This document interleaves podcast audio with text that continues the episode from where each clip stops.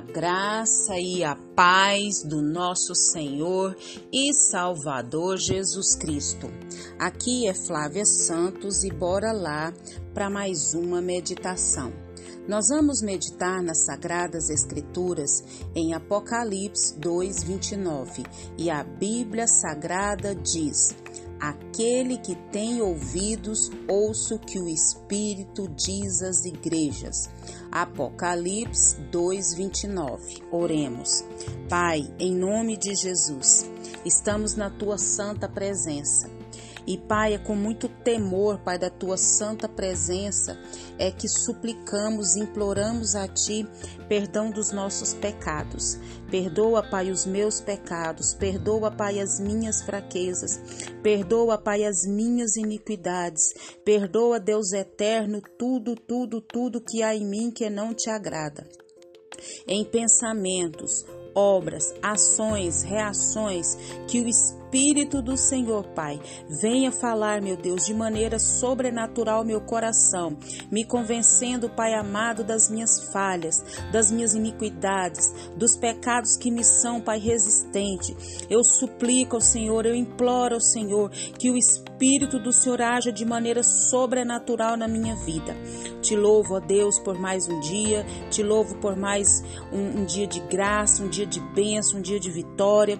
Te louvo pela minha vida vida, pela vida dos meus, pela minha família, pela minha parentela, pelos meus amigos, pelos meus irmãos em Cristo. Te louvo, ó Deus amado, pela vida eterna, pelo nome está escrito no livro da vida, da certeza de fechar os olhos nessa terra, abrir com o Senhor aí no céu. Muito, muito, muito, muito obrigada pelo teu Espírito Santo habitando dentro de mim. Pai, nesse momento clamo, Deus, pelo nosso Brasil, clamo a Ti pela nossa nação. Vá de encontro à nação brasileira, entra com mão forte, entra com mão de poder, entra com mão de graça, meu Deus, meu Pai, e vai fazendo as grandes obras na nação brasileira, meu Deus, nos livrando, Pai, do homem mau, do homem violento, do homem sanguinário, das guerras, da peste, do comunismo, de todo o intento do maligno contra a nação brasileira. Vá de encontro às famílias, às jovens, às crianças. Vem com reavivamento reavivamento sobre essa nação, vem com reavivamento sobre as nações.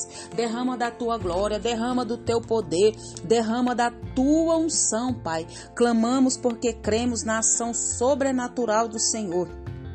Continua nos fortalecendo pelo poder da tua palavra, pelo poder do teu Espírito Santo.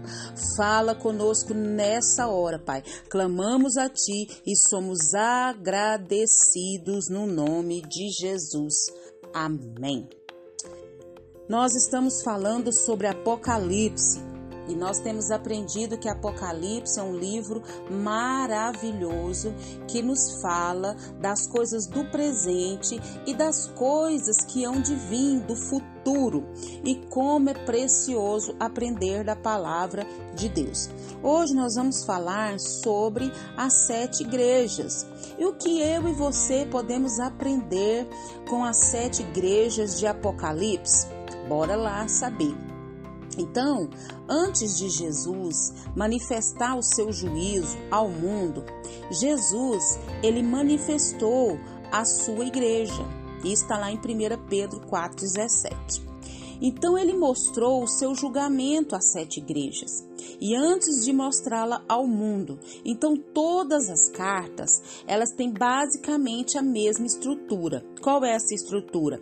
É apresentação, apreciação, reprovação e promessa. Todas as cartas basicamente têm a mesma estrutura.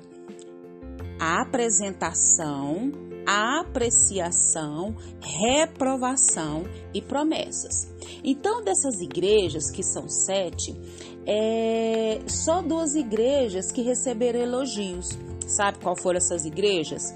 Esmirna e Filadélfia.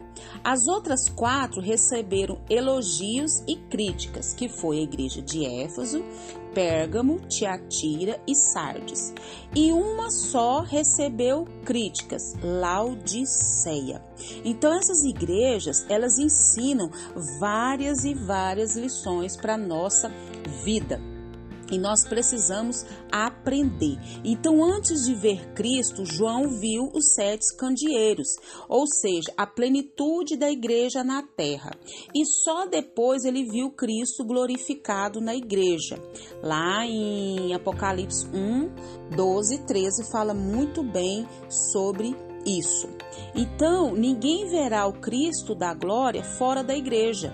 Então, a salvação é por meio de Jesus, mas ninguém poderá ser salvo sem fazer parte da igreja, ou seja, parte da noiva, do Cordeiro de Deus. Então, Jesus ele valoriza tanto a igreja que dá a se dá né, a conhecer no meio dela e a parte dela. Então, hoje muitos querem Cristo, mas não a igreja. É impossível.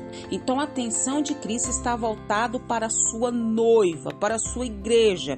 Ela ocupa, né, a atenção do nosso Deus. Então, vamos lá. Então Cristo está no meio da sua igreja. E ele está no meio da sua igreja e ele age no meio da sua igreja e ele também combate, né, os males dessa igreja com o seu remédio precioso, com a sua graça preciosa.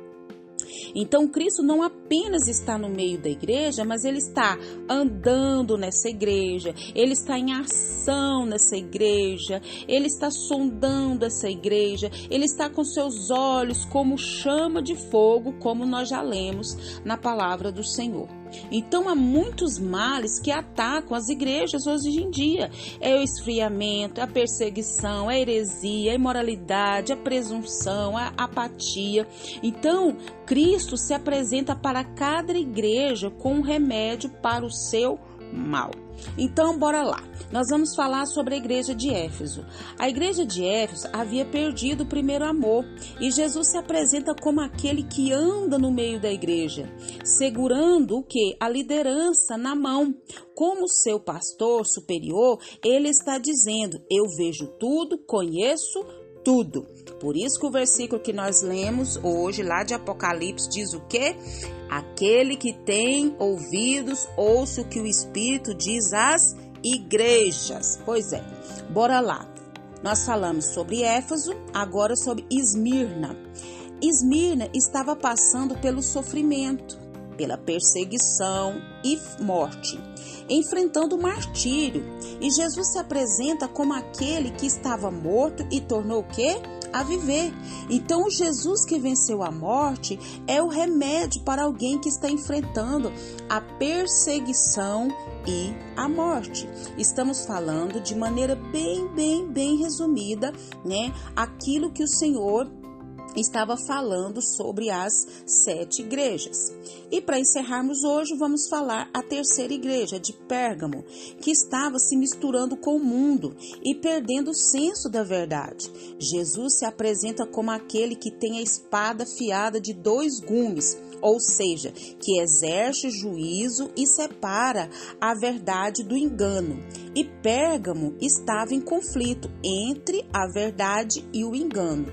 Lá em Apocalipse 2:14 fala sobre isso.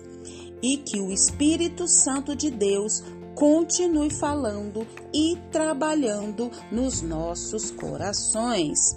Pai, em nome de Jesus, Continua, Pai, falando aos nossos corações através da tua santa, preciosa, majestosa e pura palavra que o Espírito do Senhor continue agindo de maneira sobrenatural na nossa vida.